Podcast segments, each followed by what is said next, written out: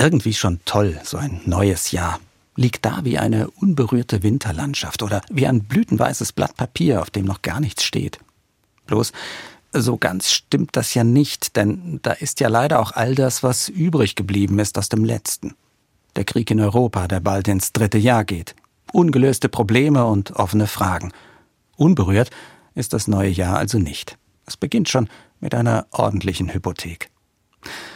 Doch von der will ich mich in diesen ersten Stunden des neuen Jahres nicht runterziehen lassen. Ich halt's da viel lieber mit dem Dichter Hermann Hesse. In einem berühmten Gedicht hat der nämlich mal gesagt, und jedem Anfang wohnt ein Zauber inne, der uns beschützt und der uns hilft zu leben.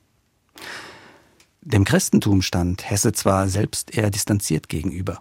Ein spirituell Suchender ist er aber Zeit seines Lebens gewesen. Und für mich als Christ heißt sein Satz an diesem Morgen, in jedem neuen Anfang liegt auch immer eine Chance und eine Hoffnung. Die Chance, aus den Fehlern der Vergangenheit zu lernen und es nun besser zu machen. Und die Hoffnung, dass ich damit nicht allein dastehe. Dass ich Menschen an meiner Seite habe, die das ebenso wollen.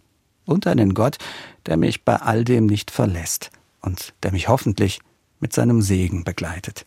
Auch durch dieses neue Jahr.